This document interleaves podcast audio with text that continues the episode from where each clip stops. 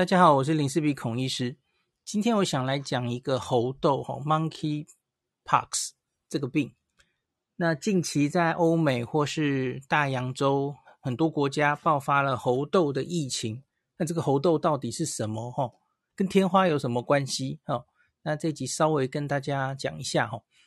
那我们的 CDC 在五月二十一号其实也有发一个新闻稿哈，因为这个是世界上的大新闻了哈。那我们先念一下这个新闻稿好了哈。二十一号，CDC 表示哈，近期在欧洲、美洲、大洋洲等这个平常不是猴痘流行的国家爆发了疫情。那从五月一号到现在，已经大概十一个国家新增了八十七例确定病例，有二十八例的疑似病例哦，破百例。那这个确定病例中，国家最多是英国的二十九例啊，那葡萄、西班牙各二十三例，这些欧洲国家居多哦，而且不排除当地有发生这个本土的传染疫情哦。那我我补充一下，那个因为到猴猴痘是一个很古老的疾病了哦，那它一般都是发生在中非或西非，所以。它假如发生在别的国家有案例，通常都是有旅游史。那可是今年五月一号以来爆发的，其实就是欧洲这些地方。那不是每个人，其实是绝大多数都没有欧洲，都没有非洲的旅游史，所以才会让大家觉得要很小心这件事情哦。那依据 WHO 的资料显示，哈。这次的病例多属于感染西非的分支猴痘病毒哦，而不是中非的。好，我我来解释一下哈。目前猴痘其实它主要就是分中非跟西非两支哈。那这两支的临床表现不一样哈。中非的比较毒一点，它的致死率比较高哈，接近十 percent 都可以哈。西非是个位数，也许接近一 percent，所以毒性不一样哈。那可是这这个猴猴痘病毒哈，它其实跟天花病毒是一样的同一类哦，可它也不是它的子孙，也不是它的祖先这样子。总之，它们被分在同一类。那你可以把它想成是比较弱的天花哦，不不管是它的致病力、它的传染力哦，都比天花弱很多哦。天花是一个非常严重、一定的致死率，而且是。空气传染的一个疾病哦，那可是猴痘就不是了哈。猴痘是一个这个呃人畜共通传染病哦，在很多猴子的身上，或是另外一些灵长类，那都可以受到感染，人也可以哈。那我们人为什么会受到感染呢？它可以是动物传人哦，你摸到动物被污染、被病毒污染的一些分泌物，或是被动物咬。那或是人哦，人被传染了，人的那个皮肤上，它会出疹子嘛？那些疹子上面就有非常高量的病毒。那你这样直接接触，跟他亲密接触，碰到了他的那些疹子，这样子直接接触传染，这个是最常见的传染途径。那它也可以从飞沫传染哈。那这个它的症状哦，它是先出现发烧。一些全身性系统的一些不舒服，那后来才会出现皮疹。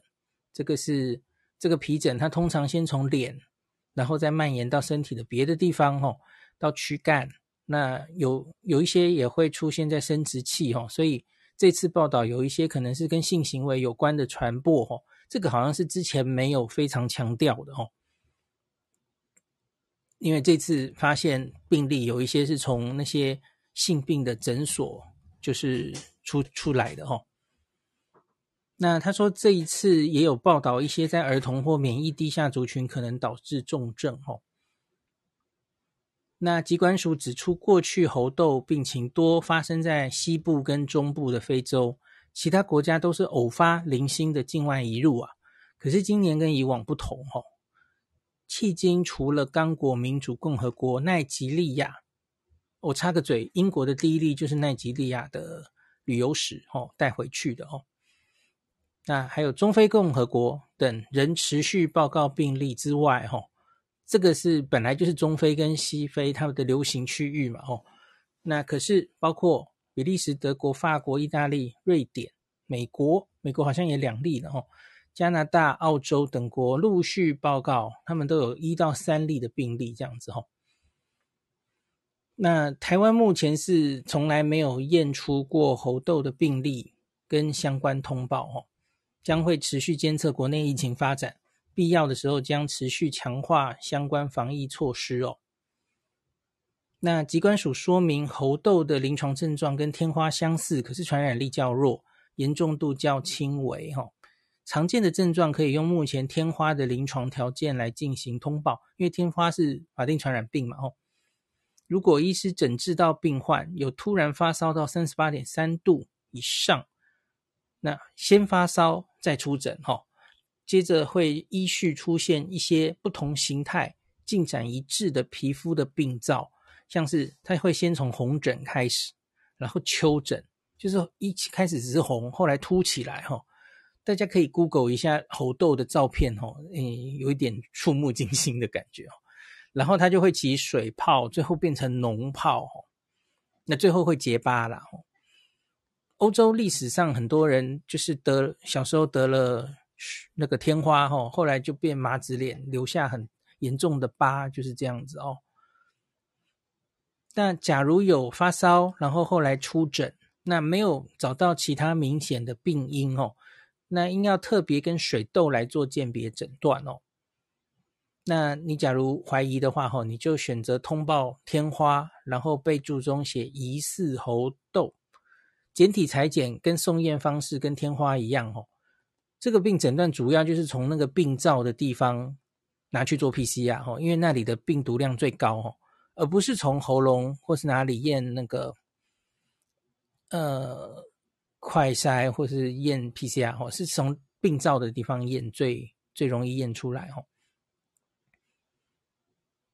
然后疾管署署最后提醒，就是欧美国家陆续发生疫情，出国民众返国如果出现上述症状，也要主动告知。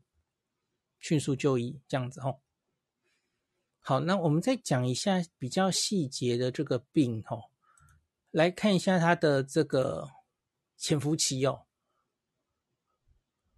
它的潜伏期是，等一下我翻一下 CDC 的网页哦。症状，它比较麻烦的是它潜伏期比较长哦。它通常潜伏期是七到十四天，可是。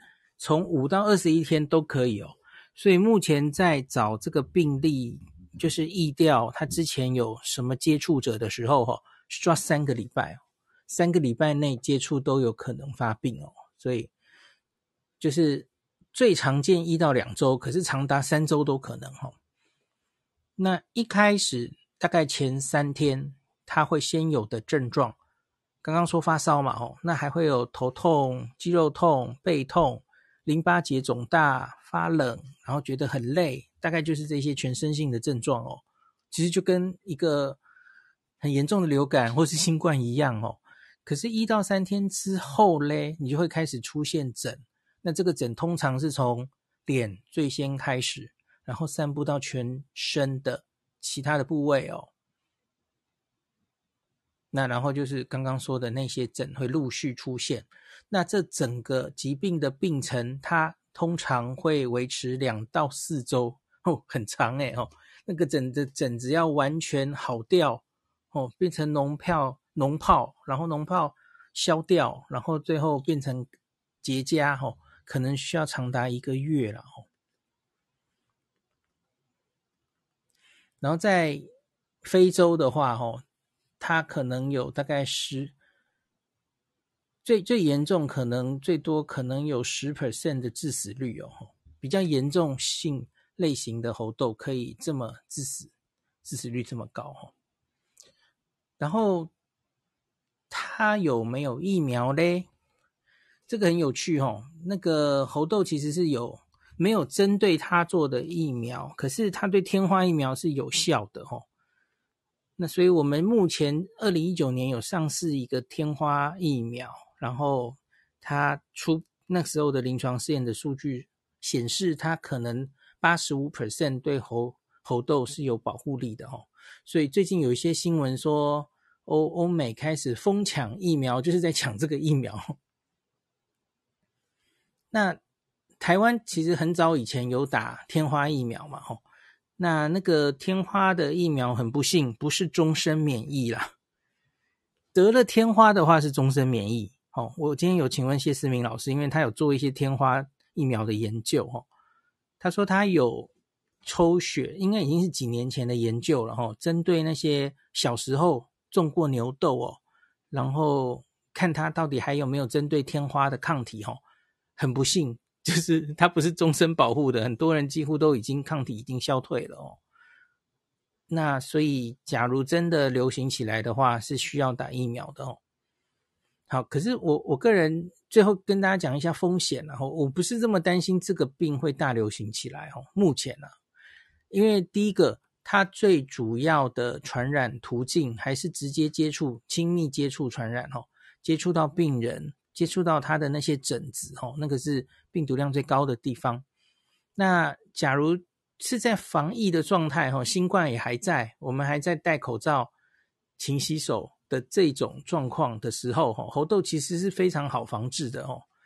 然后另外还有一个当然是性行为了，哦，亲密是算在亲密接触里面，哦。所以一旦注意有这个病的可能的时候，大家提高警觉，哦。不要跟动物，不要跟可能的病人接触，哈，我觉得它应该不是一个非常难防治的病哦。天花之所以难防治，是因为天花在呼吸道是空气传染啊，哦。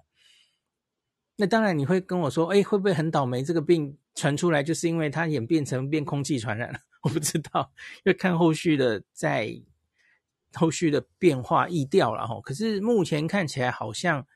初步非常初步，在英国那边的资料，还有 WHO 都是说，好像就是在一些看性病的诊所哈，那有一些亲密接触的哈，可能比较危险性行为的一些人群中间确诊，当然不是全部了哈，那可是可以推测，它大概还是局限在 人与人的亲密接触来传染，大概是比较比较可能的哈，那所以。我倒是不会非常的担心这个病可能会变成一个下一个大流行的病了。就算真的是，其实应该也有疫苗可以预防它，而且效果是非常有效的。因为大家知道，天花疫苗已经被呃天花这个病已经被牛痘疫苗彻底的干掉了嘛，所以牛痘这个是一个 DNA 病毒哦，所以。疫苗应该是相对非常有效的吼，不像那个 RNA 病毒会很讨厌一直突变哦，大概没有这个问题啦吼。那这里 CDC 有写到预防方法，就是刚刚我有讲过的，避免跟动物、跟可能的病人接触哦，然后一旦发生病人就给他隔离嘛吼，然后一样很好的手部卫生，勤洗手，用肥皂洗手。是是有效的哈，或是用酒精洗手也有效哈。这个 DNA 病毒外套膜很容易就破坏的哈，是没有问题的啊。然后就是其实就是防飞沫传染，这个这个其实跟新冠最最原始的新冠都一样了哈。好，所以就跟大家讲一下猴猴痘的状况哈。接下来可能欧美还会陆续有案例发生，就。看一下它接下来会怎么样，案例数的发展哦。目前出了非洲的这些案例哦，还没有任何一例死亡哦，那就继续看一下它的后续发展。今天就讲到这里，感谢您收听今天的林氏璧孔医师的新冠病毒讨论会。如果你觉得这个节目对你有帮助，喜欢的话，欢迎你推荐给你身边的朋友，或是在 Apple Podcast 上面留下评价，后也可以留言哦，五星好像每天都可以留哦。希望大家当我的种子教师，推广正确的新冠卫教，以科学防疫，不要只以恐惧防疫。行有余力的话，欢迎您赞助林氏璧孔医师喝杯咖啡，让我可以在这个纷乱的时代继续分享知识。努力做正确的新冠相关卫教。如果你想看到更多孔医师分享的新冠疫情相关资讯，或是林氏必发的日本旅游资讯，欢迎你加入脸书上的日本自助旅游中毒者粉丝专业，那或是我也有 LINE 的官方账号，或是 Telegram。那这一些连接都在 Pocket 前面的我的电子名片里面，可以在一个页面就看到我所有的发声管道，都欢迎您加入。那我们就下一集再见喽。